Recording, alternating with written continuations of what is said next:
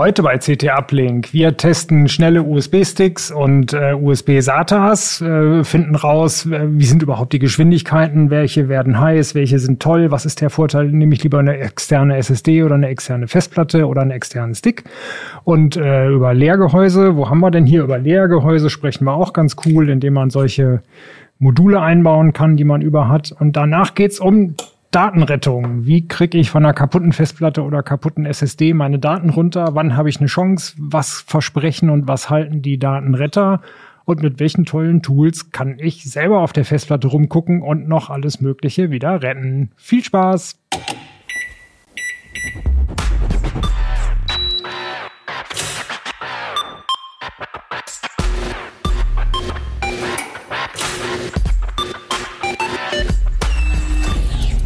CT Uplink.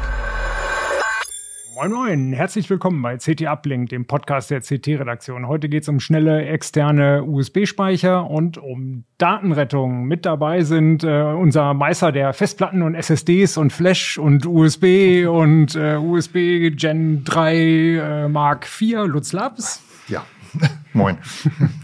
Und Peter Siering, unser Meister der äh, macOS äh, Probleme und Windows Probleme und Linux Probleme und Raspi Geschichten und äh, der Terminal hält. Hallo. Hallo. Herzlich willkommen. Wir fangen mal mit den USB-Sticks an. Ähm, du hast schnelle SSDs und USB-Sticks ähm, getestet, die man extern an den Rechner anschließt. Wo ist überhaupt der Unterschied? Was ist eine externe Festplatte und was ist ein USB-Stick? Ein USB-Stick ist immer meistens sehr viel kleiner.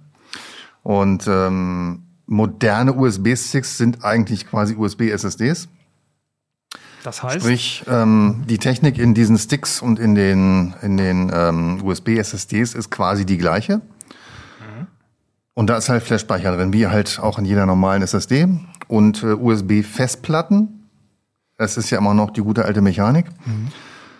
ähm, passt meistens ein bisschen mehr drauf fürs gleiche Geld. Also mal ganz grob irgendwie, für einen 100er kriegt man 5 Terabyte USB-Festplatte. Okay. Oder ganz grob zwar äh, ein bis zwei Terabyte äh, USB-SSD. Okay, das ist ja schon doch noch ein Unterschied. Ist ein Unterschied, ne? genau. Also dann gibt's noch andere Einsatzmöglichkeiten. Also zum Beispiel Archivierung ist immer noch die Frage. Da wird man wahrscheinlich lieber noch eine Festplatte nehmen.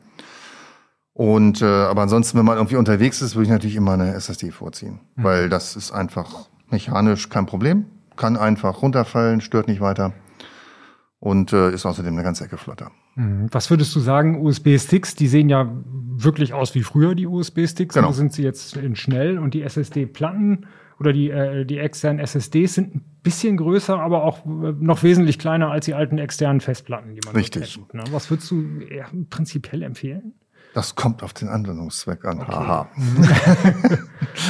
ähm, also wenn man immer relativ viel schreibt, also wenn man, was weiß ich, unterwegs seine ganzen Videos wegschreiben will, die man als, als Profi-Filmer mhm. irgendwie gemacht hat, dann will man das Ganze schnell machen. Und ähm, je mehr Oberfläche irgend so ein Ding hat, desto besser kannst du die Wärme wegtransportieren. Ganz klar. Okay. Mhm. Also würde ich für solche Zwecke dann eher eine USB-SSD nehmen mit einem möglichst Metallgehäuse, da haben wir ein paar von hier. Und das funktioniert auch ganz gut. Wenn man hingegen unterwegs nur mal, was weiß ich, ein paar, ein paar Dateien irgendwo, ein paar MP3-Dateien oder sonst wo drauf schieben möchte, dann tut's ein Stick. Stick ist praktischer, man muss eine kein Gabel mitnehmen. Ähm, einer von den Sticks, die ich hier getestet habe, hat sogar einen USB-A und einen USB-C-Anschluss. Mhm. Das heißt, man muss sich nicht mal drum kümmern, was, ob der Rechner, an dem man das jetzt dran klemmt, ähm, was der für einen Anschluss hat. Mhm, ich versuche das mal eben in die Kamera zu halten. Genau, mach das mal. Für unsere Zuschauer, ja genau, es sieht äh, für die Zuhörer, es sieht aus wie ein ganz normaler USB-Stick, die so drei, vier Zentimeter lang und ja. Oh, ich würde schon sagen fünf bis sechs, aber das ist ja was anderes. Ja, kann auch sein. das sieht praktisch aus, ja. Genau, das ist es auch. Ähm, und ja, wenn man halt ein Kabel hat, dann manchmal hat man so Adapter dran, dass man USB-A und C-Kabel gleichzeitig hat sozusagen. Manchmal hängen die mit dran, manchmal muss man es extra kaufen. Und manchmal gibt's nur A-Kabel. Und ähm, ja, das ist dann einfach ein bisschen blöd. Man muss halt beides transportieren. Mhm. Ne?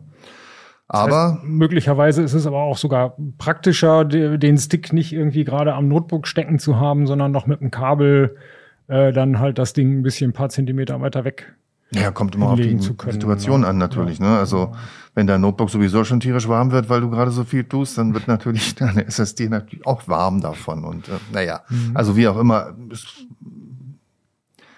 USB-Sticks drosseln schneller, einfach wegen der Wärme. Beim Lesen auch? Beim Lesen beim weniger, vor allem beim Schreiben. Mhm. Und ähm, sind damit sozusagen nicht dauerlastfest.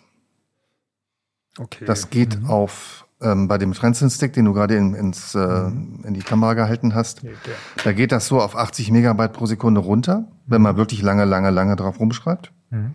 Das ist natürlich immer noch eine ganze Menge. Das ist immer noch ungefähr so schnell wie eine USB-Festplatte. So eine kleine äh, zweieinhalb Zoll Platte. Bei dem anderen Stick, den wir hier noch dabei haben, da geht's auf 20 Megabyte runter. Das ist dann schon ein bisschen, bisschen nervig, finde ich. Ne? Das ist, mhm. äh, das dürfte schneller gehen. Von wo kommt das? Also geht runter auf 80 oder 20? Das von kommt von äh, einem knappen Gigabyte pro Sekunde tatsächlich. Also ja. äh, das sind alles ähm, Sticks beziehungsweise SSDs, die nominell ein Gigabyte pro Sekunde können. Also das ist dann irgendwie so 1070 Megabyte etwa Maximum. Mhm. Also um die USB-Bezeichnung mal wieder zu erwähnen, USB 3.2 Gen 2. Und, äh, Und zwei davon, doch alles. zwei davon haben auch USB 3.2 Gen 2 X2. das heißt, die benutzen einfach zwei Leitungen. Mhm. Ne? Das heißt, und damit können sie halt nochmal die doppelte Geschwindigkeit übertragen. Und das geben die auch her, tatsächlich. Ja, ähm, größtenteils. Mhm. Bei welchen Geschwindigkeiten sind interne ordentliche SSDs mittlerweile? Ordentliche. Mhm. Also, also 12 Gigabyte pro Sekunde. Oh ja, okay.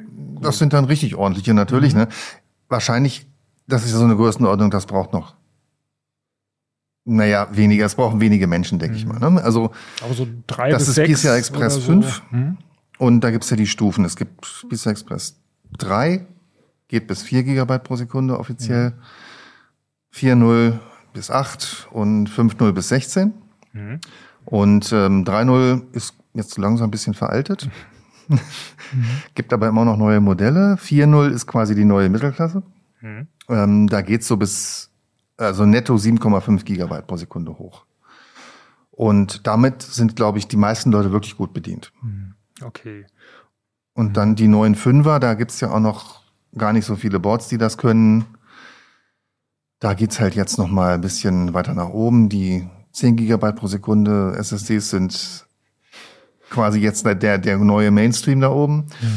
Ähm, 12er gibt's eine, demnächst gibt's mehr und ähm, ja, im nächsten Heft ist dann auch wieder ein SSD-Test übrigens. Mhm. Genau, wir sprechen gerade über Heft, ihr seht es hier an der Seite, Heft 21. 21 und da ist der schöne, schnelle USB-Test drin und äh, och, jetzt habe ich gar nichts, das habt ihr wahrscheinlich jetzt gar nicht gehört. Ich, äh, es geht um die CT21, über die wir gerade sprechen. Ähm, und da findet ihr diese schönen Tests drin. Genau. Und in der 22, wie gesagt, also dann wieder PCI Express SSDs. 15 neue Modelle. Ich habe mir also ein Wolf getestet, kann man fast sagen. oh Mann. Ja, das wird, äh, wird immer mehr tatsächlich. Mhm. Es gibt immer mehr Firmen, die sowas auf den Markt werfen und äh, versuchen dann mal einfach den ganzen Markt abzudecken. Also mhm. Ja, aber zurück zu okay, denen zurück hier. Ne? zu den Sticks. Das heißt, äh, wenn die schnellen davon, die schaffen zwei Gigabyte pro Sekunde, ja, hast du gesagt, und das ist dann schon deutlich weniger als die internen, aber Klar. wenn man alte Zahlen, ja. Zahlen gewohnt ist, schon ganz schön mhm, schnell. Genau. Äh, und die zwei Gigabyte gehen dann nicht mehr an jedem USB-Port, ne? Naja, an jedem USB-Port gehen die sowieso. Also, Wir haben ja auch beim USB-Port, also wenn ja. man sich an diese alten ähm, USB-Ports, diese blauen zum Beispiel erinnert, mhm. Also USB 2.0 gab es da auch mal, USB 3.0 geht so bis 450 Megabyte pro Sekunde. Mhm. Und also USB 3.0 heißt ja heute, Entschuldigung, USB 3.2 Gen 1. Und diese Angabe findet man meistens nur sehr versteckt. Ne? Ja, Wenn man ja. da aber irgendwie guckt, was kann eigentlich mein Notebook? Kann es USB 3? Dann sagt man ja, aber das sagt eigentlich genau. noch nicht viel aus. Also was, ist, was hat USB 3 mindestens? 5 Gigabit pro Sekunde. 5 Gigabit, also. Und das sind diese 450 mhm. Megabyte pro Sekunde etwa. Mhm. Also ist jetzt nicht langsam. Ist nicht das langsam. heißt, selbst die schnellen Sticks hätte man so um den Faktor 4 ausgebremst, aber immer noch eine ganz gute Geschwindigkeit. Ja, ja, ne? genau. Okay. Also die meisten modernen Geräte können halt diese 10 Gigabit Geschwindigkeit. Mhm. Und damit ist man eigentlich auch gut bedient. Denke ich. Also, mhm. wer wirklich, wirklich noch was Schnelleres braucht, der, der muss halt nochmal irgendwie notfalls eine Karte reinstecken in den Rechner oder eben beim, beim Notebook-Kauf gucken, dass wirklich so eine Schnittstelle dran ist. Die sind aber auch noch relativ selten. Okay. Was ist, wenn im Prospekt steht Thunderbolt 3 oder 4? Womit kann man dann rechnen? Dann kann man erstmal damit rechnen, dass man für die SSD deutlich mehr Geld bezahlen muss. Nein, ich meine, man kann ja auch die USB 3 äh, SSDs und, und Sticks an den Thunderbolt äh, anschließen. Nein. Das ist ja nein. Oh, okay. Wir reden vielleicht von USB 4, da ist dann Thunderbolt wieder drin. Aber grundsätzlich ist Thunderbolt und USB erstmal was anderes. Das sind die gleichen Stecker, also USB-C-Stecker. Aber ähm, USB-C, genau, das sind ja diese. es gibt nee, Thunderbolt Quatsch, aha, SSDs. diese- nein, es gibt SSDs, die haben einen Thunderbolt-USB-Controller. Mhm. Sprich, die kann man egal wo anschließen. Reine Thunderbolt-SSDs laufen nicht an USB und reine USB-SSDs laufen nicht an Thunderbolt. Gar nicht. Gar nicht. Ah, okay. Die melden sich nicht mal an. Ich, ich, ähm, USB-C würde jetzt für diese Geräte genügen? Oder? Naja, es kommt die Frage, was du für ein Kabel dran steckst. Aber die würden an einem USB-C-Port funktionieren. Ja, ja, klar, das ist ja wurscht. Ne? Das Okay. hat ja mit, mit der Geschwindigkeit nichts zu tun. Also es gibt ja USB A und C bis 10 Gigabit pro Sekunde. Okay. Aber dann je nachdem wieder USB 3.2. Ja, ja, klar, so aber das ist dann eben, also der Stecker hat erstmal keine Bedeutung für die Geschwindigkeit. Es sei denn, du willst, Entschuldigung, das wird kompliziert. Es sei denn, du willst USB 3.2 Gen 2 X2. Wer hat sich das eigentlich ausgedacht? Wer ist damit durchgekommen, das nicht einfach USB 3, 4, 5, 6 zu nennen? Das weiß ich nicht. Ich finde es maximal verwirrend, Ja. keine Frage.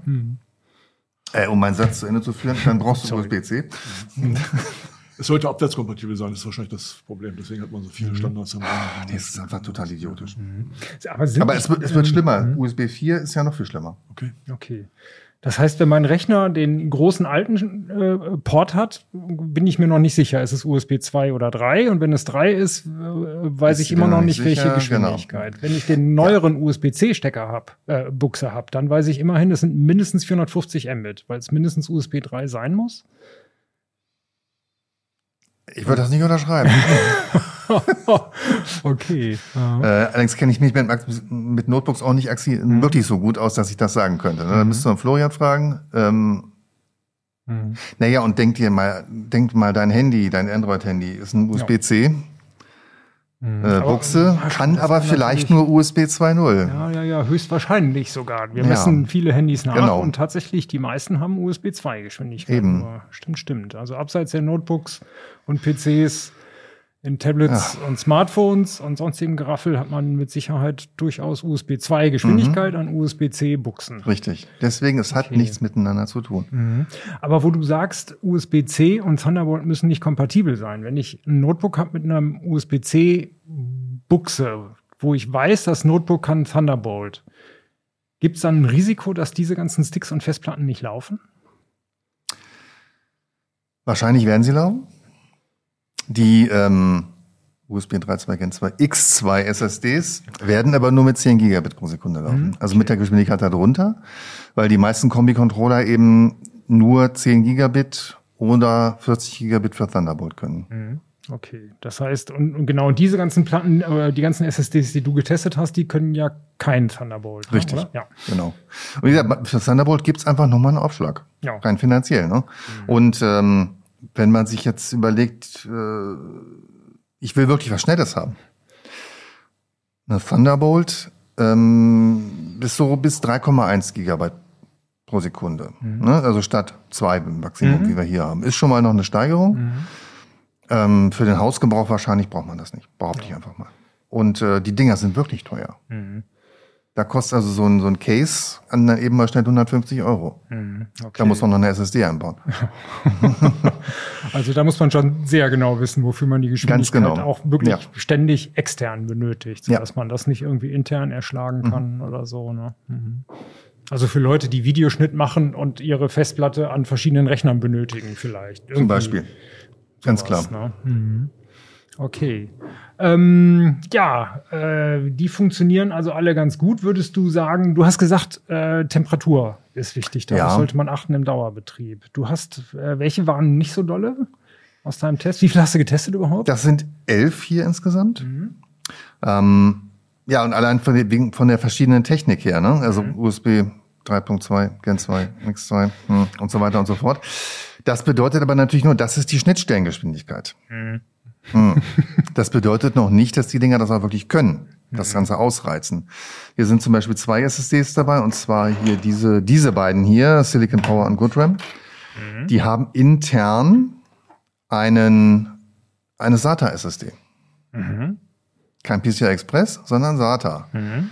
Und das heißt, die maximale Geschwindigkeit, die man da rausholen kann, sind halt irgendwie 560 Megabyte pro Sekunde. Mhm. Okay. Was natürlich nicht wirklich langsam ist, aber es ist immerhin deutlich weniger als ein Gigabyte mhm. pro Sekunde. Und sollte damit eigentlich auch billiger sein wie die Schnellen aus dem Test, ne? Sollte ja. damit billiger sein. Das ist nicht zwingend der Fall. Ähm, ja, so wie immer. Ne? Okay. Ähm, und jetzt merkst du, du hast die beiden ja gerade hochgehoben. Das mhm. eine ist ein nettes kleines Metallgehäuse. Ja. Und das mhm. andere ist ein nicht so schönes, anmutendes, finde ich zumindest, Plastikgehäuse. Mhm. Aber hat so ein Bembel zum Hat so ein Bempel, genau, kann man sich irgendwo dranhängen. Ähm, das ist alles wieder eine Frage. Man, man muss sagen, mhm. manche kriegen die Temperatur besser weg. Mhm. Wir haben zum, also ganz lustig, habe ich leider in den Test nicht reinschreiben können, weil ich es gar nicht wusste, habe ich mhm. das hinterher erfahren. Ich habe jetzt zwei Crucial SSDs, die sind mhm. die X9C Pro und die X10 Pro. Mhm. Die eine, also die X10 hat halt diese X2, also die höhere Geschwindigkeit. Mhm. Ist das die schwarze? Das ist, glaube ich, die schwarze, ja. X10, genau. Ja. ja. Und äh, grundsätzlich sind die mehr oder weniger gleich. Mhm.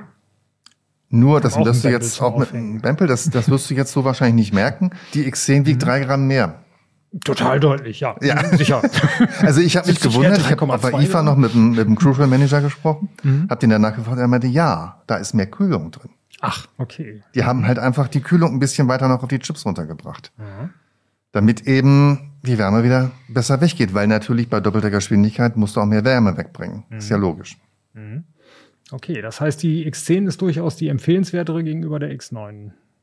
Sie ist schneller, aber man braucht die schnelle Schnittstelle. Man braucht die schnelle Schnittstelle. Sonst äh, kann man es gar nicht ausnutzen. Sonst kann man gar nicht ausnutzen, ja. genau. Mhm. Mhm. Braucht man zusätzliche Treiber für die schnelle Schnittstelle? Okay. Einfach reinstöpseln und gut ist. Mhm. Also ist ja das manchmal so, deswegen. Hm? Ja. gilt, gilt das für alle Betriebssysteme? Windows, Mac und ähm, Linux? Bei Mac weiß ich es nicht so genau. Mhm. Nee, muss stopp. Bei Mac weiß ich es ziemlich genau. Mhm. Der unterstützt das nicht. Ah, okay. da fehlt einfach die Hardware. Du okay. brauchst ja auch die, die mhm. Schnittstelle im, im Mac brauchst du ja auch. Mhm. Und die unterstützen nur 10 Gigabit. Ah, auch die schnell mit USB 4. Das hat mit M2 ist und so. Okay, jetzt sind wir wieder zu USB 4. Oh ja, ja. USB 4 ist ein Muss 40 Gigabit. Mhm. Das ist also auch die, die von Thunderbolt abgeleitete Schnittstellengeschwindigkeit. Und 10 Gigabit. Das ist Muss. Alles andere ist kann und äh, sozusagen ist nicht. Ach so, das heißt, du hast entweder den teuren Thunderbolt-Controller, der macht dann auch richtig Dampf und wenn es nur USB ist, kannst du auch mit den 20 Gigabit Gen X.Y, was du auch immer du gesagt Gehen hast, halt nur auf 10 runter. Nur auf 10. Ja. Ah, ja. Mann, Mann, Mann. Habe ich schon du gefragt, könntest natürlich das auf, ausgedacht äh, Du könntest natürlich auf USB 4 übrigens ohne Punkt 0 und ohne Leerzeichen in der Schreibweise ähm, Gott, wie heißt denn das jetzt? Gen 2? Ich hab's vergessen. Lassen wir das, wir wollen ja jetzt nicht. Äh, Träumst du eigentlich von? Nein. Oh Mann. Reicht. Also vielleicht kann man ganz schnell sagen, äh, mit USB 3 hast du entweder 450 Mbit oder 1 Gigabit. Und wenn du es wirklich schneller haben willst, ist Thunderbolt die sichere Variante, um da wirklich hinzukommen. Thunderbolt ist möglicherweise sogar die, also wenn man es wirklich professionell nutzt und, und mhm. wenn das Geld nicht so die Rolle spielt, dann würde ich wahrscheinlich tatsächlich zu einer Thunderbolt SSD greifen, weil die wahrscheinlich stressfreier funktionieren. Okay. Mhm. Also bei USB hat man es ja immer wieder, dann steckst man es dran und denkt, ey, warum ist das so langsam? Mhm. Nimmst du nochmal ab, steckst nochmal andersrum dran vielleicht und plötzlich funktioniert es richtig. Und bei Thunderbolt funktioniert das eigentlich grundsätzlich immer. Okay. Mhm.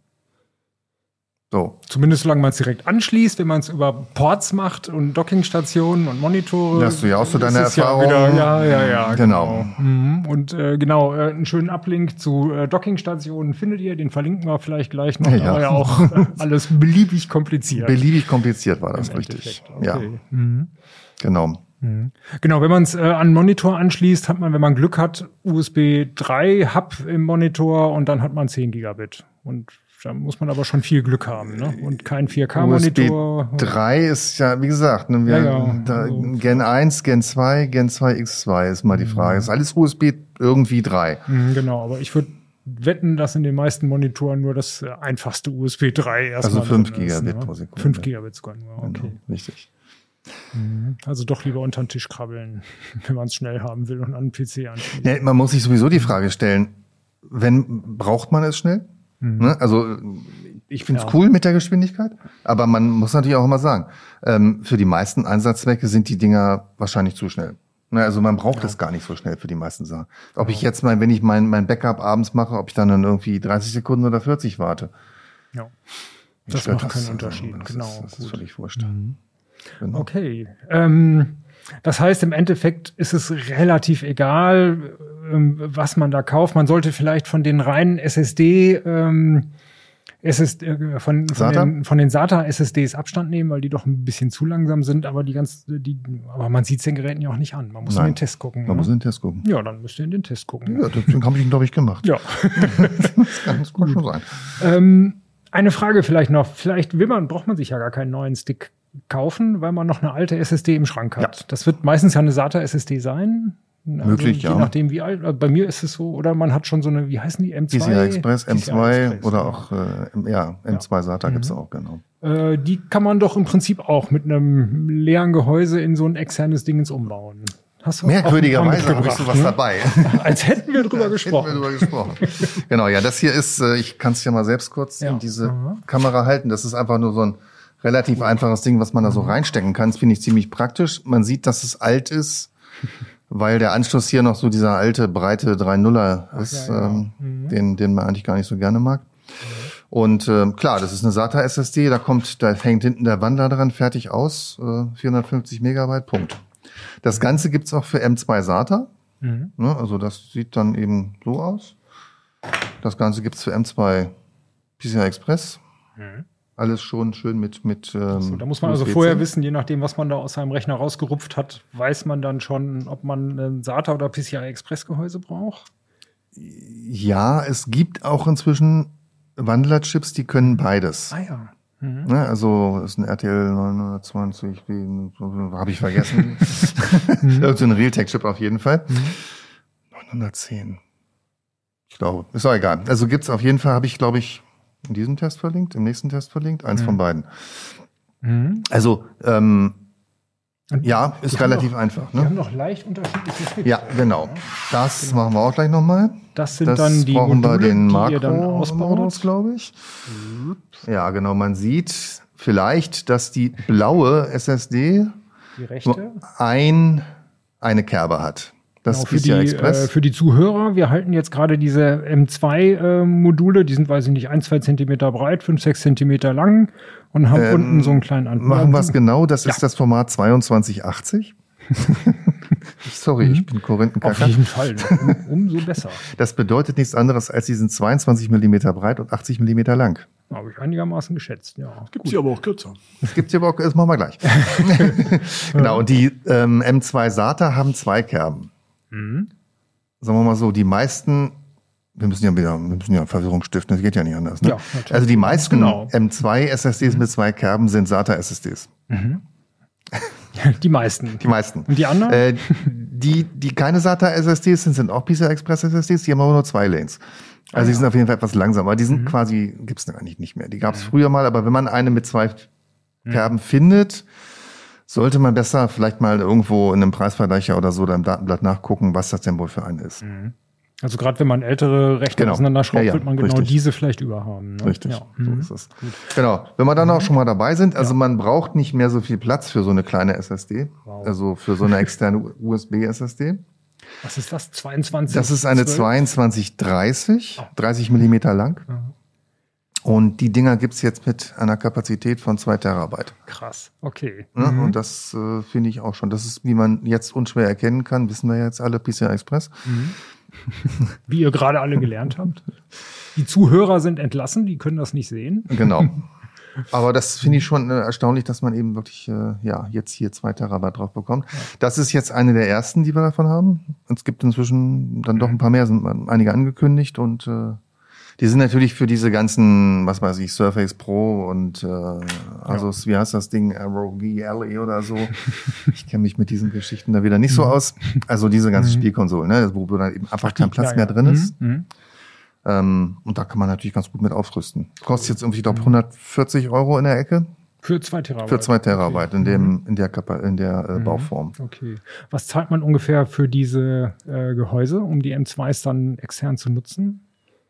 Für die Leergehäuse? 30, 40 Euro muss man schon rechnen. Okay. Ähm, dieses mhm. also wenn man, wenn man nichts davon hat, wird es dann doch wieder ein bisschen teurer, als wenn ja, man es genau. zusammenkauft. Es lohnt sich wirklich nur, wenn man die Module über hat. Richtig. Und wahrscheinlich lohnt sich noch nicht mal, wenn man so eine 256 Gigabyte SSD übrig hat. Mhm. Ähm, Wahrscheinlich ist es da wirklich schlauer, sich eine kleine SSD neu zu kaufen. Mhm. Ich hatte gerade letzte Tage eine über und irgendwie ist es einfach zu schade, so ein schnelles Ding gefühlt wegzuschmeißen, ja. was vor ein paar Jahren mal so die mhm. Offenbarung der Geschwindigkeit war. Ne? Und jetzt hat es einen Neuwert von, gibt's schon gar nicht mehr neu. Ne? Doch, gibt's natürlich neu. Ähm, also die Standardgröße mhm. ähm, von SSDs, also ähm, PCI Express SSDs, mhm. ist jetzt eigentlich ein Terabyte. Das geht langsam zu zwei Terabyte hoch weil die Dinge einfach im Augenblick so günstig sind, dass die Leute einfach noch ein bisschen mehr Speicher kaufen. Du kriegst ja zwei Terabyte für 80 Euro, für 75 Euro teilweise. Ja. Mhm. Und äh, das haben vorgefühlt, vor einem Jahr hat das noch ein Terabyte gekostet. Mhm. Allerdings. Ja, und dann nehmen die Leute einfach ein bisschen mehr. Also da, da gibt es wirklich, da, da findet jetzt gerade mhm. so ein mhm. Wechsel statt. Mhm. Okay, das heißt, du würdest grob sagen, wenn man ein altes Modul über hat, man kann es in so ein Gehäuse einbauen, aber so bis 512 MB ist es Giga. eher. Oh, ja. Und man muss natürlich auch mal sagen, wofür braucht mhm. man das? Also mhm. ich sage immer ganz Wort das Wort zusätzlich zu dem Backup dazu. Für ein zusätzliches Backup ist es natürlich super. Wenn man noch irgendwo mhm. das Ding in die Ecke legt, gerade ältere SSDs sind natürlich dann eben nicht mehr so, ähm, ähm, wie soll ich jetzt sagen, dass sie die, die Ladung dann auch wirklich noch lange Zeit halten. Ah ja. Mhm. Ähm, das Thema kommt auch gleich noch genauer. ja, also so. Mhm. man kann ein zusätzliches Backup drauf machen, mhm. sollte aber vielleicht die gelegentlich mal wirklich an Strom stecken und äh, mal gucken, ob die Daten noch da sind. Okay, das heißt, Festplatten im Schrank halten ja, nee, die müsste man auch mal ab und zu gucken, ob sie noch anlaufen. Nee, das ist kein Oder Problem nicht mehr, mehr. so inzwischen. Okay. Also die Fette verharzen nicht mehr seit schon relativ vielen Jahren, behaupten zumindest die Hersteller. dass sie das Problem im Griff haben. Mhm. Und also der Magnetismus als solcher wird kaum weggehen. Mhm. Also man hat ja auch irgendwie uralte Disketten, man hat uralte Bänder, die haben, also bei, mhm. bei Tape, diese, diese, was in Firmen ja noch häufig genutzt wird. Da versprechen die eigentlich, dass die Daten 30 Jahre lang halten. Okay. Und das ist ja auch nur Magnetismus. Ja, okay. Ne? Mhm. Also bis da ein Bit kippt, das dauert mhm. einen Moment. Aber die Bits waren da ja noch größer, ne? ja, das stimmt. Ja, die werden auch immer mhm. kleiner, natürlich, ja. ja. Mhm. Okay, und es, aber du sagst, Festplatten ist eigentlich egal, kann man lange im Schrank lassen. SSDs sollte man ab und zu vielleicht mal erneuern. Kommt drauf an, wie alt die SSDs sind. Okay. Mhm. Ähm, bei SSDs muss man ganz klar sagen, wenn sie neu sind, dann halten die wahrscheinlich ihre Daten auch zehn Jahre. Okay. Ohne Strom dann auch. Ohne Strom, ja, ja. Dann mhm. kann man sie wahrscheinlich zehn Jahre in den Schrank legen. Das ist jetzt keine Garantie, ne? Nicht nicht, ja, okay. Aber wahrscheinlich ist das so. Wir haben ja, noch mal eine Schreibt Artikel uns in zehn Jahren an. Wenn wir Aber auch nur, wenn es wirklich eine neue war. wenn man natürlich eine, eine wirklich eine gebrauchte, wirklich abgeranzte SSD nimmt, dann wird die ihre Daten eben nach zwei Monaten verlieren. Mhm, okay. Also nur als zusätzliches Backup. Nur als zusätzliches okay. Backup, ganz genau. Und sonst lieber eine neue kaufen und über die haben wir ja genug erfahren. Genau. Würdest du ganz kurz noch sagen, welche würdest du davon kaufen? Als für Gelegenheitsexterne Backup, Transport, Festplatte, die schnell und Ach, da sind so, einige heiß. ganz lustig. Ne? Also natürlich kann man von der Geschwindigkeit überlegen. Also die, die Crucial X10 zum Beispiel. Das war diese Crucial Das war die schwarze, genau. Mhm. Ähm, lustigerweise ist die MTech mit der gleichen Geschwindigkeit. Aber mhm. der Hersteller wirbt da gar nicht mit. Der wirbt nur mit der 10 Gigabyte Geschichte. Mhm. Und man kann sich also nicht sicher sein, dass, wenn man jetzt so eine MTech SSD kauft, dass da auch die 20 Gigabyte Geschichte drin ist. Von daher weiß man nicht. Ich würde auch jetzt, also Die Asus SSD ist auch schnell. Diese finde ich lustig hier. Ne? Das die ist Asus, jetzt, die äh, war schön, schön schwer. Ja, genau. Und das ist eigentlich auch, äh, die, die konnte man tatsächlich ganz normal aufschrauben. Das ist eigentlich, Anführungszeichen, nur ähm, ein SSD-Gehäuse. Das heißt, wenn man mal ein paar Module über hat, könnte man sogar aus dem Gehäuse noch was Größeres machen. Ne, die gibt's glaube ich, nur mit 1 Terabyte. Mhm. Und ja, ich glaube, bis man eine 2 Terabyte SSD über hat, das dauert noch einen Moment. Okay, aber wenn man es braucht, kann man vielleicht in ein paar Jahren dann eine ja, natürlich, klar. 15 Terabyte. Aber dann gibt's ja schon Gen 7 XY.z. Also wenn du da in ein paar Jahren eine 15 Terabyte SSD, dann hast du die wahrscheinlich bei AliExpress gekauft. Ach so, ganz kurz, genau. Gefälschte Sticks. sind, äh, interessant, genau. Das, das wird noch ein interessantes Ding. Denn Dieser, dieser Transcend Stick, den gibt es tatsächlich auch mit 2 Terabyte. In echt. In echt. Das heißt also, ich habe den jetzt nicht getestet, den 2 Terabyte Stick, sondern ich habe den 1 Terabyte Stick getestet. Genau, der Transcend, das war der, der den Vorteil hat, äh, USB-C und USB. Genau. Ich's falsch rum, aber ihr versteht schon, was ich sagen will. Der kann beides. Mhm. Genau. Also es gibt jetzt tatsächlich Sticks mit 2 Terabyte und zwar auch zu Preisen, wo man nicht gleich hinten überfällt. Der kostet irgendwas mit 150 Euro oder so, glaube ich, in der Ecke. Okay. Also wir hatten vor fünf bis acht Jahren, keine Ahnung, habe ich vergessen. Mal gab es mal einen Stick mit zwei Terabyte, aber der lag irgendwo beim Tausender. Okay. Und ähm, ja, heute geht das einfach. Ne? Gut. Okay, und äh, der Transcend, ansonsten, du würdest auch sagen, der geht, wenn man die beiden. Ja, ja, der, also der ist total ist okay. praktisch. Aber wie gesagt, ne, wenn man große Mengen, dann eben geht das dann nicht so gut. Äh, für Standardgeschwindigkeiten natürlich auch die X9, keine Frage. Die Kingston, ups, Die Entschuldigung. alte X8 sollte man dann übergehen, wahrscheinlich, ne? Den, den Vorgänger X8, der war ja auch Ja. Ja klar, ist ja jetzt äh, was Neues da, ne? Ja. So, so gesehen. Die Kingston ist auch lustig. Ähm, also wie gesagt, und diese, diese, ist SK Hynix hier, das äh, steht tatsächlich auch noch irgendwo drauf, ja. Ähm, allein dieses, dieses Gold-Glitzer-Dingens hier, so, ähm, Sehr schick. ich find's irgendwie lustig. Ja. Äh, da ist auch noch eine kleine Silikonhülle dabei, damit das Ding nicht so schnell verkratzt. Ist Aber auch ein goldenes Kabel dabei. naja, ich glaube, das war ein weißes. Das haben die wieder nicht zu Ende Das gedacht. ist sowas von Pillendose, finde ich. Ja, aber ich find's irgendwie mal so erfrischend anders. Ich meine, guck dir das an, das ist alles grau-schwarz. Naja, gut, da ist ein bisschen weiß bei, aber so grundsätzlich. Holzimitat hier. Das Holzimitat ist natürlich ganz smart, keine Frage. Okay, cool. Jetzt habt ihr gelernt, äh, wie kriegt ihr die neuen Daten gespeichert. Peter, du hast dir in dem Heft angeguckt, äh, was macht man so alles, wenn die alten Festplatten kaputt sind. Wir sagen ja immer, kein Backup, kein Mitleid. Genau, kein Backup, kein Mitleid. Ähm, trotzdem kommt es ja nun vor, dass das Backup irgendwie aus Gründen technisch nicht gelaufen ist und wie auch immer. Und ich habe so im Laufe der Zeit mehrere Fälle gesammelt, wo ich dann tatsächlich mal in die Verlegenheit kam, Daten von alten Datenträgern runterkratzen zu müssen, Festplatten und SSDs. Und äh, habe da allerhand Erfahrungen gesammelt. Ähm, es ging so weit, dass ich eine SSD tatsächlich in der Tiefkühltruhe betrieben habe über Wochen, um da noch einzelne äh, Blöcke runterzulesen, weil sie ähm, in, unter, unter normalen Bedingungen eben nichts mehr ausspuckte. Oder nur noch sehr langsam. In der, in, der, in der Kühlung ging es dann wieder ein bisschen flotter zur Sache. Hat trotzdem insgesamt Wochen gedauert, bis, Oh bis ähm, Maximum gelesen war. Gilt, gilt der Tick, also das erste ist natürlich, man sollte das äh, betroffene, kaputte, scheinbar kaputte Medium erstmal ausbauen.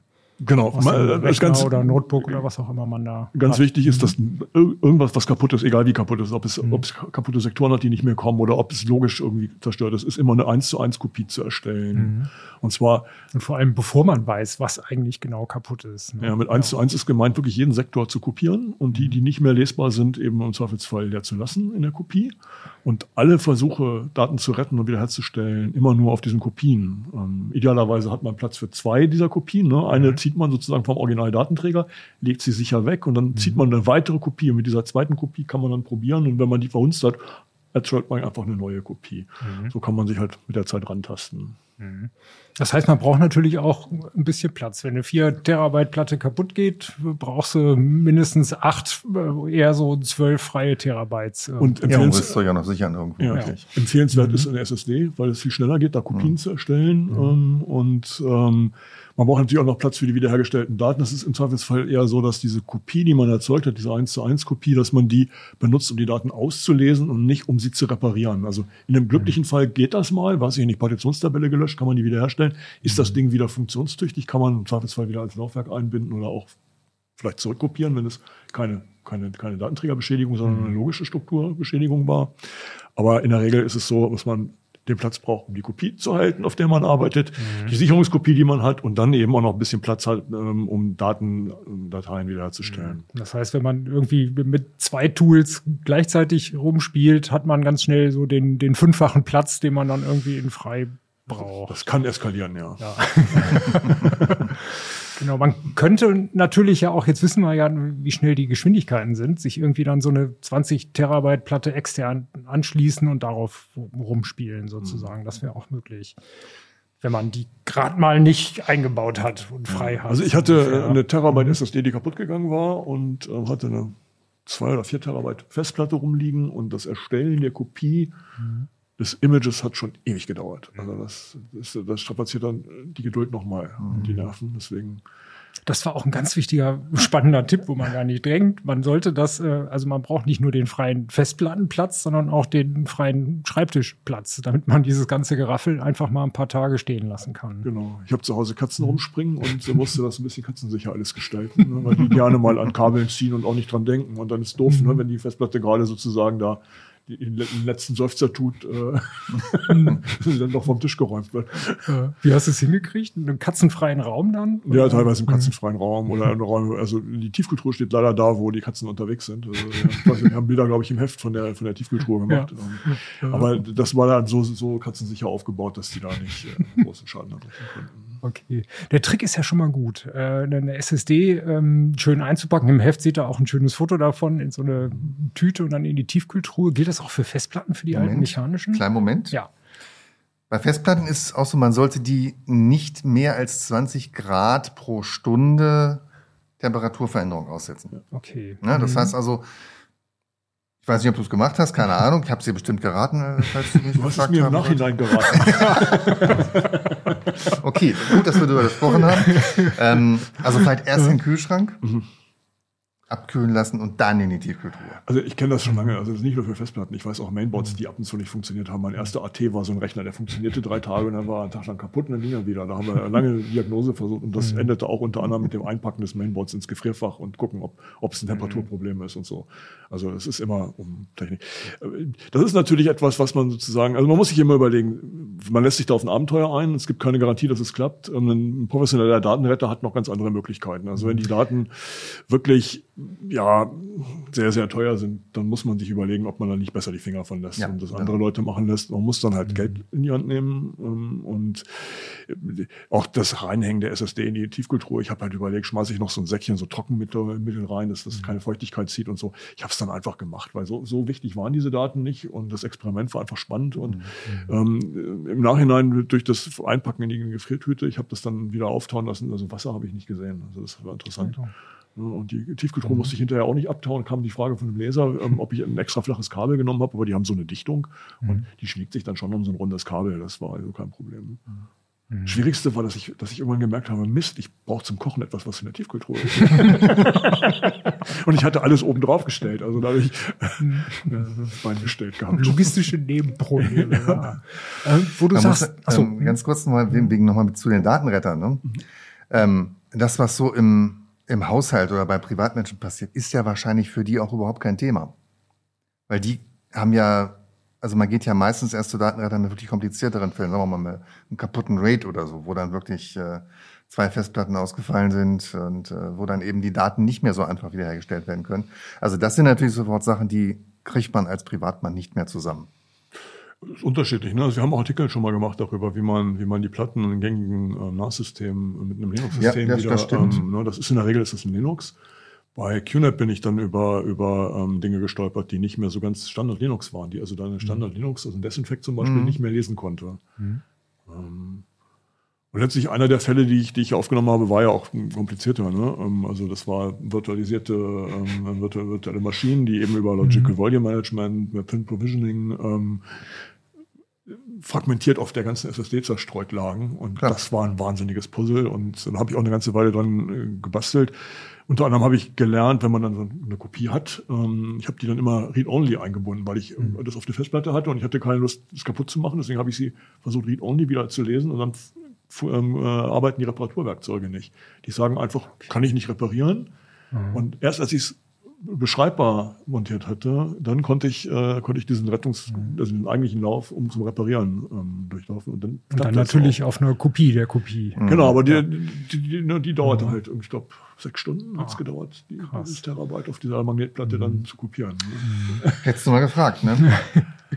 ja, ich habe, ich, äh, Okay. Ich hatte ja Zeit, der ganze Prozess hat mehrere Wochen hm, gedauert. Also insofern, da kam es auf die paar Stunden nicht an. Ja, wenn man es eilig hat, sollte man also zu so einem professionellen Datenretter mal gehen und, und zuerst erstmal seine Backups durchsuchen. Genau. Und du hast auch noch einen schönen Trick gesagt, man kann ja erstmal gucken, brauchen, muss man die Daten überhaupt? Genau, ganz, also ich habe hab dann auch festgestellt, bei diesen ganzen Fällen war es so, also es war, war auf dem Mac war es eine, eine angefangene Steuererklärung, um die es ärgerlich gewesen wäre, die ähm, hat mir dann doch mhm. Zeit gespart unterm Strich. Ähm, und ähm, auf, der, auf den virtuellen Maschinen waren es ganz wenige Einträge in der Passwortdatenbank, die neu mhm. waren. Also das war alles nicht schlimm. Und der Rest war so und so da, weil es waren Kopien von virtuellen Maschinen, mit denen ich da gestartet war und so. Mhm. Ja.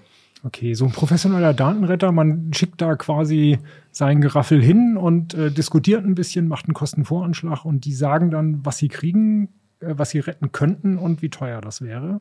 Das ist ja auch bei der, bei der Datenrettungssoftware schon so. Mhm. Es gibt ja kommerzielle Datenrettungssoftware, die ich auch selber als, als Endkunde benutzen kann. Die sagt einem im Grunde auch, was ich wiederherstellen kann. Also zeigt Dateinamen, zeigt teilweise auch Previews an von den Dateien, sodass man einen Eindruck bekommt, okay, das wird wohl wieder da sein, wenn ich, mhm. wenn ich bezahle. Also die Software erfordert dann eben eine Lizenz.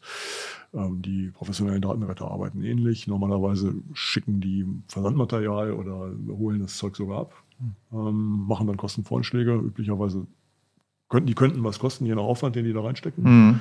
Und ähm, machen dann Kostenvorschlag, was die Rettung, aber die versprechen natürlich auch nicht 100 Prozent wieder zu kriegen, sondern das, nee. was maximal geht. Ne? Können ja auch Man muss natürlich immer sagen, in, im Bereich von einigen 100 Euro liegt das mindestens. Ja. Also bis, bis knapp vierstellig, so. Also für eine einfache Festplatte sozusagen. Ne? Aber die haben im mhm. Zweifelsfall eben auch eine Laufwerkselektronik darum liegen, die sie mhm. tauschen können, wenn die, wenn, wenn, wenn die kaputt gegangen ist oder so. Ne? Ich, ich, weiß, ich habe mal einen ehemaligen Kollegen hier von uns, der ganz verzweifelt mich anrief, ob ich wohl dieses Typ oder dieses Modell der Festplatte hätte. Und da haben wir tatsächlich die ähm, Platine getauscht, das hat er gemacht und hat seine Daten darunter gekratzt. Das muss nicht immer funktionieren. Das war ein glücklicher Zufall, ja. Und bei modernen, also bei hochkapazitiven Festplatten geht das ja sowieso nicht mehr, die kannst du gar nicht mehr aufschrauben. Mhm. Wegen der Heliumfüllung, die sind ja verschweißt. Ja. Mhm. Können die Datenretter das aufschrauben? Die schrauben das nicht auf, die fräsen das auf. Mhm. Hm? Und ähm, dann können die auch mal noch was runterretten, natürlich, mhm. klar. Okay. Also die Festplatte ist hinterher hin, gar keine Frage. Aber das ist ja wurscht, ne? Das ist ja wurscht. Also genau. die kriegen da noch was runter, ja. Mhm. Dann, also das Helium vermindert ja die Reibung, deswegen ähm, sind die mhm. Platten so ein bisschen dünner. Schon mal, ne? Also jetzt wird's wieder ein bisschen lustig. Und ähm, die Köpfe fliegen ja nur so drei bis fünf Nanometer über diesen Scheiben. Mhm.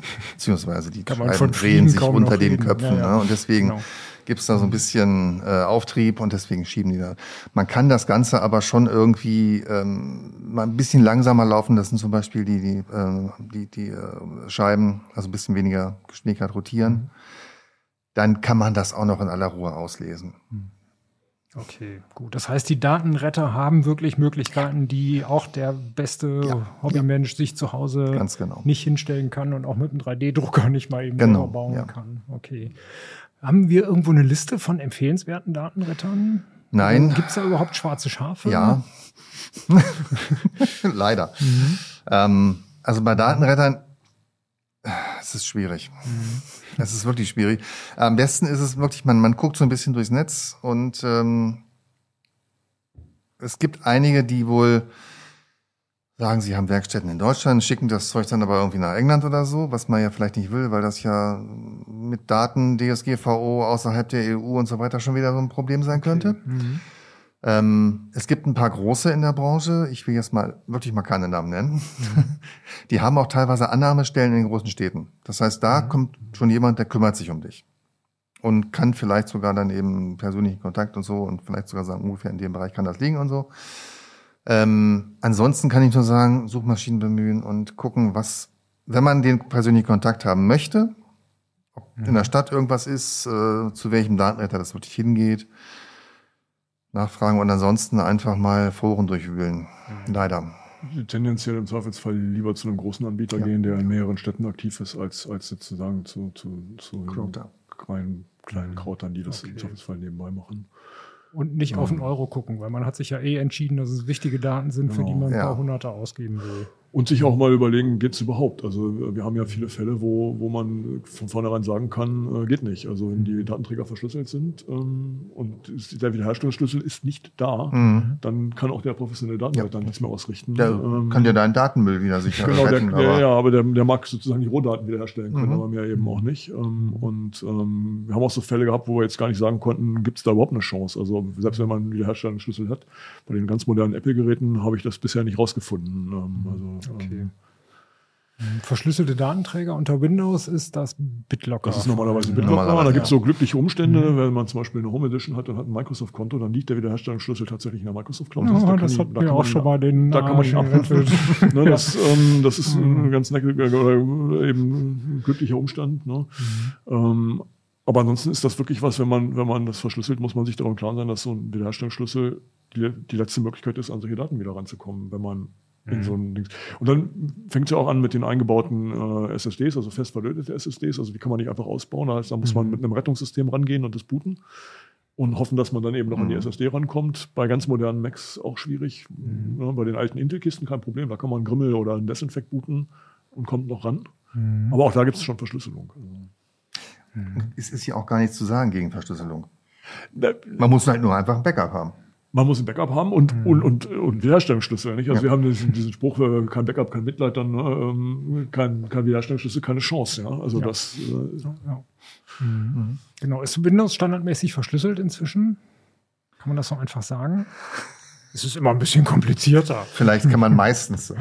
Man, man, ja, also ich kann es nicht sagen. Also Okay. ich, ich, Mhm. ähm, Muss das- man nachgucken. Man muss vorinstallierte Rechner sind normalerweise heute so konfiguriert, dass sie, dass sie, dass sie ähm. Secure Boot machen und so weiter und Mhm. dann im Zweifelsfall auch äh, standardmäßig eine Verschlüsselung aktiviert haben. Und die sollte man natürlich auch eingeschaltet lassen. Also jetzt äh, zu sagen, ich äh, deaktiviere die Verschlüsselung, damit ich bei einer kaputten SSD kein Backup brauche, ist ganz großer Man, man muss sich fragen, warum. Kein Backup, also, kein Mitleid. Also, ne, wenn, wenn, die, wenn, die, wenn ich weiß, ich werde diesen Datenträger nicht aus der Hand geben und er wird Mhm. im Zweifelsfall immer sicher sein. Also gut, man kann natürlich immer noch jemand in die Bude einbrechen und das Ding raustragen. Ja. Ähm, aber ein Notebook, das ich durch die Gegend trage, würde ich heute auch immer im Zweifelsfall verschlüsseln, wenn da Daten drauf sind, die lieb und teuer sind und nicht. Mhm. Äh, von Und sonst bräuchte man das Notebook nicht mitschleppen, wenn da keine Daten drauf wären, die lieb und teuer wären. werden. Können ja auch woanders liegen. Okay. ja Und nicht ja, ja, ich weiß gar nicht, wer das neulich hatte. Da Mhm. gab es auch ein verschlüsseltes Notebook, war alles ganz wunderbar gesichert. Es gab ein Backup Mhm. auf einer SSD, die in der Notebook-Tasche war. Und leider kam die gesamte Notebook-Tasche abhanden. Ja. Ist also auch doof, ne? Das, Also deswegen nochmal vielleicht die gute alte 321-Regel. ja, erzähl sie, genau. Genau. Drei Kopien von jeder Datei auf zwei verschiedenen Datenträgern und ähm, eine an einem anderen Ort. Dann braucht man diese ganzen Tools nicht. Ja. Dann braucht man diese ganzen Tools nicht, genau. Genau. Äh, Man braucht nur externe SSDs. Genau. Kurz nochmal zur Verschlüsselung. Wie ist es bei Linux? Ist per Default verschlüsselt oder? Ja, Hängt von tausend. Faktoren ab. Hängt auch, ne, also eine Standardinstallation. Ich, die sind, also ich, ich habe viele Serverinstallationen, die sind nicht verschlüsselt. Man muss es, man macht es explizit. Also zum Beispiel, Okay. wenn ich einen Server miete, dann äh, habe ich immer eine, äh, auf den Datenträgern immer eine Verschlüsselung aktiv, weil ich dann die Schlüssel wegwerfen kann und den Server zurückgeben und niemand wird mit den Daten was anfangen können. Mhm. Okay, gut. Wie ist es beim Mac, wenn du äh, eine Standardinstallation hast? Das ist verschlüsselt bei einem. Mac heute, ja. Mhm. Also das Meine Smartphones inzwischen auch überall, glaube ich. Ja. Ja, Mhm. ja. Also Android und iOS, ich glaube, es gibt keine äh, funktionsfähigen Geräte mehr, die nicht per Standard verschlüsselt wären. Mhm. Ja. Mhm. Gut, du hast aber trotzdem noch viele Tipps, wenn die Festplatte trotzdem äh, unverschlüsselt ist. Äh, mit welchem Tool würdest du es sektorweise auslesen? Also das ist ganz wichtig. Man neigt natürlich immer dazu, ich nehme das Tool, das ich kenne. Also ich habe, weiß ich nicht, Acronis benutzt, um Images zu erstellen. Dann sind die ganzen, viele Menschen gleich bei Acronis als Tool. Das ist aber ungeeignet. Also, im Also Zweifelsfall der- nimmt man wirklich DD Rescue. Das ist der, DD Rescue. das ist, Mhm. äh, gibt es an zwei Versionen. Es gibt DD Rescue von GNU und es gibt DD Rescue von Kurt Garloff. Das ist, glaube ich, ein ehemaliger SUSE-Mitarbeiter. Der hat mal das DD, das ist das Standardkommando, um Datenträger zu duplizieren unter Linux, äh, aufgebrezelt, dass es bei Fehlern nicht hängen bleibt und stehen bleibt, sondern dass es weiterläuft.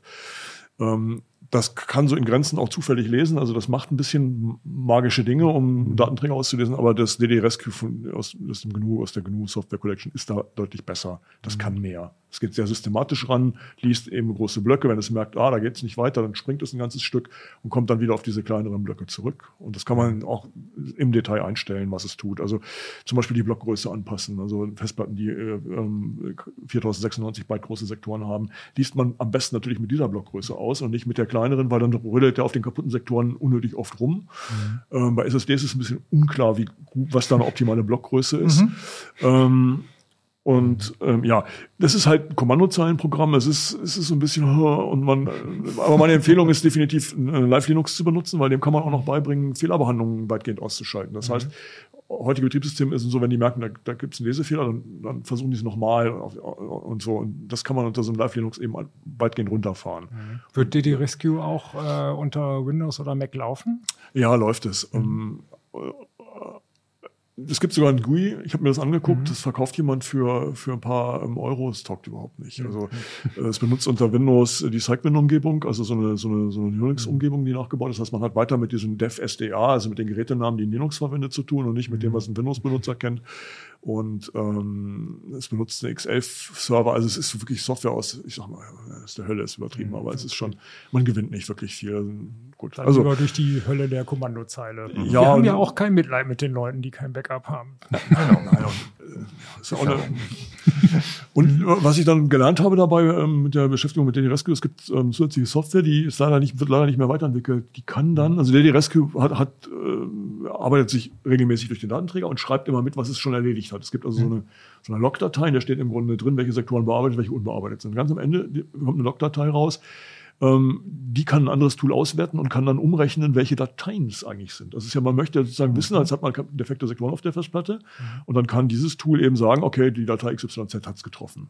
Und dann weiß ich, okay, der Rest ist noch in Ordnung. Das finde ich sehr komfortabel. Das funktioniert für viele gängige Dateisysteme, also unter anderem auch für NTFS funktioniert das.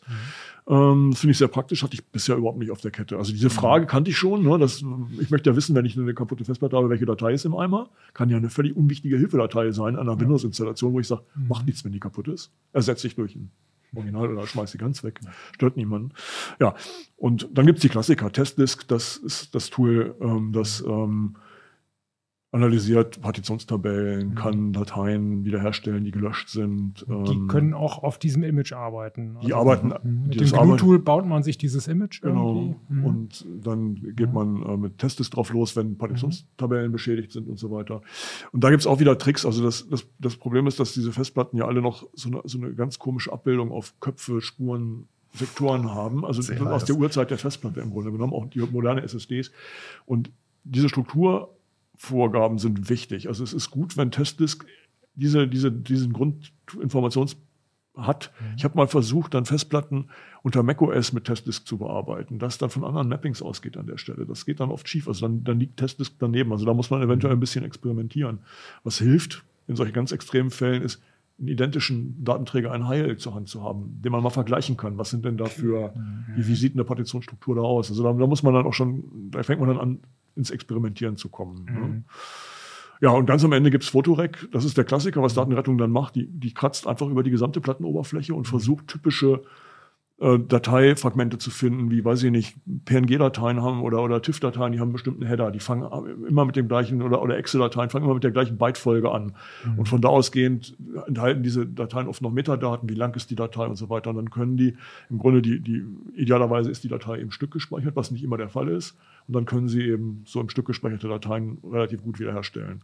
Was man dann allerdings das bekommt. aus den Zeiten, als man äh, seine Speicherkarten in der Kamera steht. Ja, das ist ja das gleiche. Dem ja, Namen nach zumindest. Genau, ja, ja. und, und ähm, läuft das unter Linux, Windows und Mac oder? Gibt es auf allen Betriebssystemen. Auf allen. Und davor das Testdisk? Auch. Das ist das stammt vom selben Autor ah, ja. mhm. und ähm, halt eine sehr unterschiedliche Herangehensweise. Und was Photorec nachher ausspuckt, ist eine lange, lange Liste von durchnummerierten Dateien. Also Dateinamen findet es mhm. dann in der Regel nicht mehr. Mhm. Und äh, da gibt es viele Hilfsskripte, die dann sortieren nach Textdateien und Bildern und so, sodass man diesen, diesen Datensalat, den man da erhält, zumindest strukturieren kann. Mhm.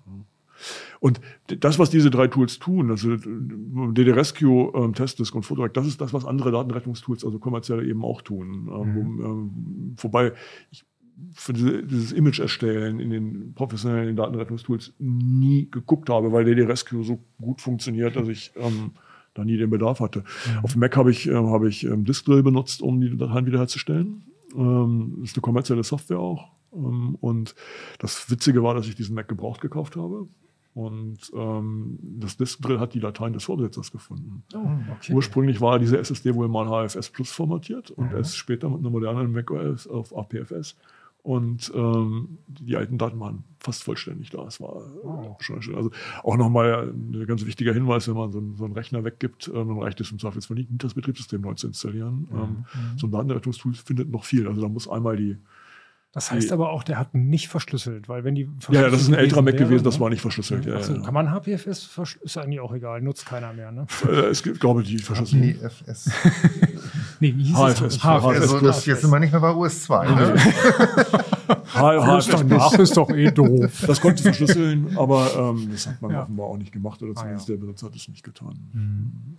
Mhm. Ach so, ganz genau. Wenn man seine Festplatte verschlüsselt, äh, das äh, Performance-Einbuße hat man da doch inzwischen nicht mehr. Ne? Ist auch so, wenn man, wenn man jetzt, weiß ich nicht, einen Rechner weitergibt und den neu installiert, mhm. dann kann man im BIOS normalerweise relativ leicht die SSD löschen, die schmeißt Secure einfach erasen. genau, die schmeißt ja. den Schlüssel weg, verwendet dann neue und damit sind die genau. Daten wirklich auch nicht damit mehr. Das ist, da haben wir das gleiche Problem, was wir eben diskutiert ja. haben mit dem fehlenden Wiederherstellungsschlüssel. Ne? Der ist dann quasi weggeschmissen, die SSD und, und dann neu installieren und dann wird kein Datenretter der Welt mehr alte Sachen finden. Genau. Ja, das heißt spannende drei Tools, die ihr da benutzt hast. Und da hast du auch im, im Heft noch ein paar Beispiele äh, gemacht, was du dann tatsächlich mal gefunden hast und so. Das ist sehr, sehr spannend zu lesen, auf jeden Fall. Ähm, wenn man seine Platte oder so ausgebaut hat, du musst sie dann ja per USB sinnvollerweise an deinen Testrechner anschließen. Oder würdest du raten, sie da einzubauen? Fürs Auslesen? Ich, ich habe beides praktiziert. Manchmal ist es einfacher, sie, sie einzubauen, aber äh, entscheidend ist eigentlich, wenn man so ein Ding als USB-Platte ansteckt, dann laufen viele Automatismen nicht. Also mhm. ähm, normalerweise beim Booten des Betriebssystems werden, wird mal auf das Dateisystem geguckt, es wird womöglich gemountet. Das möchte man vielleicht vermeiden und deswegen immer die Empfehlung minimales Linux-System, das genau solche Sachen nicht tut. Mhm. Also modernes Desktop-Linux wird auch, wenn man einen USB-Stick anstecke, sofort, ah, ein USB-Stick, toll, ich mounte den mal, ich stelle ihn dir zur Verfügung. Mhm. Und das kann schon äh, Schreib Lesezugriffe, vielleicht auch Schreibzugriffe zur Folge haben, die man gerne vermeiden möchte. Deswegen die Empfehlung, diese Minimalsysteme zu verwenden. Ich nehme gerne mhm. so, also ich habe es in der Regel noch mit, mit SATA-Platten zu tun oder mhm. SATA-SSDs und ich habe so einen USB auf SATA-Adapter für 10,50 Euro oder sowas. Davon habe ich inzwischen mehrere rumliegen. Mhm. Auch perfekt, um an einen Raspi mal eine SSD anzuklemmen mhm. und die habe ich viel verwendet. Man muss dann ja. aufpassen, man manche dieser Adapter ähm, machen dann 4K-Sektoren, 512 Byte-Sektoren. Diese ganze Umrechnung funktioniert manchmal nicht, ne? Ja, ja, ja. Also da ist äh, mhm. Woran wird man das merken, dass eins der Tools dann gar nichts mehr rausschmeißt? Das ist eine gute Frage, das haben wir noch nicht überlegt. Ja. Oder, oder, ich habe auch zwei von so Dingern, ein lahmes mit USB 2 äh, und jetzt ein schnelleres mit einem USB-C-Stecker, allein aus Komfortgründen, der dann aber eben auch USB 3 kann und mhm. einiges schneller ist. Aber es sind wahrscheinlich auch eher so Adapter, die man fertig, also die man mit einer Platte gekauft hat, ne? Wahrscheinlich. Und, und Möglich, aber ich hatte auch schon mal irgendwo mhm. einen, der hat ja echt Stress gemacht, mit, mhm. also mit einer 4K-Platte zumindest. Ja. Mhm. Ich habe, glaube ich, ein bisschen Glück gehabt. Also so eine 4K-Platte war nicht dabei und äh gut, 4K-Platten haben sich ja sowieso nicht durchgesetzt, zumindest nicht äh, ja. im, im kleinen Bereich. Okay, ist aber auch noch mal, da kann es auch noch mal schief gehen, wenn man da so völlig unerwartete Ergebnisse hat. Genau. Könnte man den Adapter noch mal austauschen. Ja, mhm.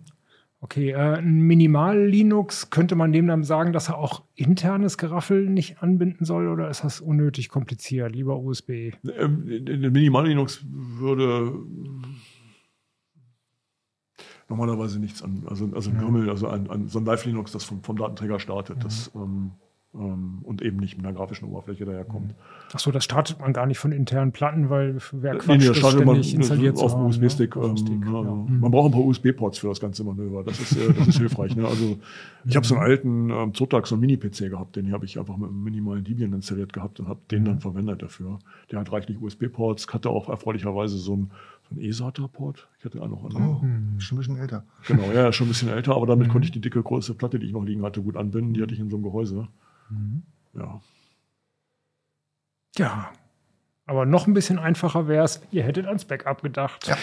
Genau, ja, ja. Aber ich hätten wir jetzt nicht eigentlich T-Shirts tragen müssen mit kein Backup, kein Mitleid. Ich hatte eigentlich auch mal hier einen Aufkleber. Ich glaube, das war mein altes Not. Naja, Ja, ja. der Vorgang. Doch, den Satz haben wir auch oft genug strapaziert. Ja, ja, das passiert eben. Ja, leider ja. doch. Ne? Das kann ja auch ein USB-Stick sein oder so, mit dem man Sachen ab, Das ist, ist ja nicht auf SSDs oder Platten beschränkt, sondern Ja. ne, USB-Sticks Sticks hauchen auch gerne mal das Leben aus nach einer Weile. Und Dann sind sie aber wahrscheinlich auch meistens einfach. Äh, ja gut, aber wenn man dann was Wichtiges draufgespielt hat, das man von A nach B tragen wollte, dann, dann kann man zumindest mit den Tools mal versuchen, kriege ich da was raus. Und Ja. hat erfreulicherweise womöglich auch nicht gleich mit einem Terabyte zu tun, sondern eher Genau. Und es gibt ja auch Situationen, wo man, weiß ich nicht, im Urlaub das Zeugs irgendwie draufgespielt hat auf irgendwelche Medien, bevor man überhaupt die Chance auf ein Backup hatte. Oder dass man eben auch lieben Leuten helfen will, äh, die man jetzt nicht mit keinem Backup-Edge wieder rauswerfen möchte, sondern denen man wirklich helfen will. Ja, ein Teil der Erfahrung geht genau auf solche Rechner, die mir auf den Küchentisch gelegt werden, zurück. Das ist ein Freundes- und Bekanntenkreis.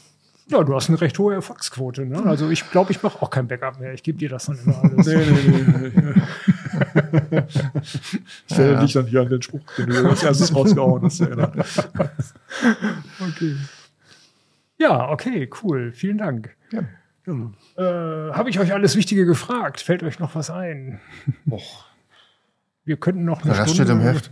Ja, der Rest steht im Heft. keine genau. Ahnung. Also ich glaube, das meiste haben wir wirklich besprochen, denke ich schon. Genau. Im Heft findet ihr viele weitere Tipps, vor allem zu den Tools. Äh, Gibt es da schöne Anleitungen, welche, welche Optionen man so nutzen könnte, wie es weitergeht, die schönen Stories, deine Erfolgsstories ähm, und viele weitere Details und Benchmarks zu den getesteten Sticks natürlich. Ja, Was, was wir vielleicht mal irgendwie, wir können ja auch immer mal ähm, die Zuhörer fragen, was wir vielleicht an dieser Geschichte mal tun. Das ist ja so, ein, so eine Datenrettungsgeschichte, hat einen gewissen Erzähldings, dadurch, dass ich so ein paar Fälle rausgepickt habe, aber es sind ja im Grunde Artikel, die man dann anfasst, wenn es einen selbst erwischt hat. Und wieso die, die, ähm, die Resonanz der Leser darauf ist, würde, Ja. würde uns schon interessieren. Ne? Also ist das nützlich? Oder ist das, sind das so Seiten, die, die eher überblättert werden und in dem Moment, wo man selber vor dem Problem steht, äh, wird man nicht mehr an die Artikel denken? Oh ja. Schreibt uns gerne. Uplink.ct.de, wenn ihr die Zuhörer seid. Äh, wenn ihr die Zuschauer auf YouTube seid, schreibt auch direkt in die Kommentare. Findet ihr die Heftartikel wichtig? Oder was ist euch am Backup schon mal alles passiert? Und lernt ihr die Artikel vorher auswendig? Oder Kommt ein roter Kleber rein dann, für den ja. Tag, der, Tag X. Ja. genau. Okay. Wir würden uns freuen über eure Kommentare und dann hören wir uns nächste Woche wieder. Vielen Dank. Vielen Dank, dass Gerne. ihr da wart. ja, gerne. Danke fürs Zuhören Ciao. Zuschauen. Ciao.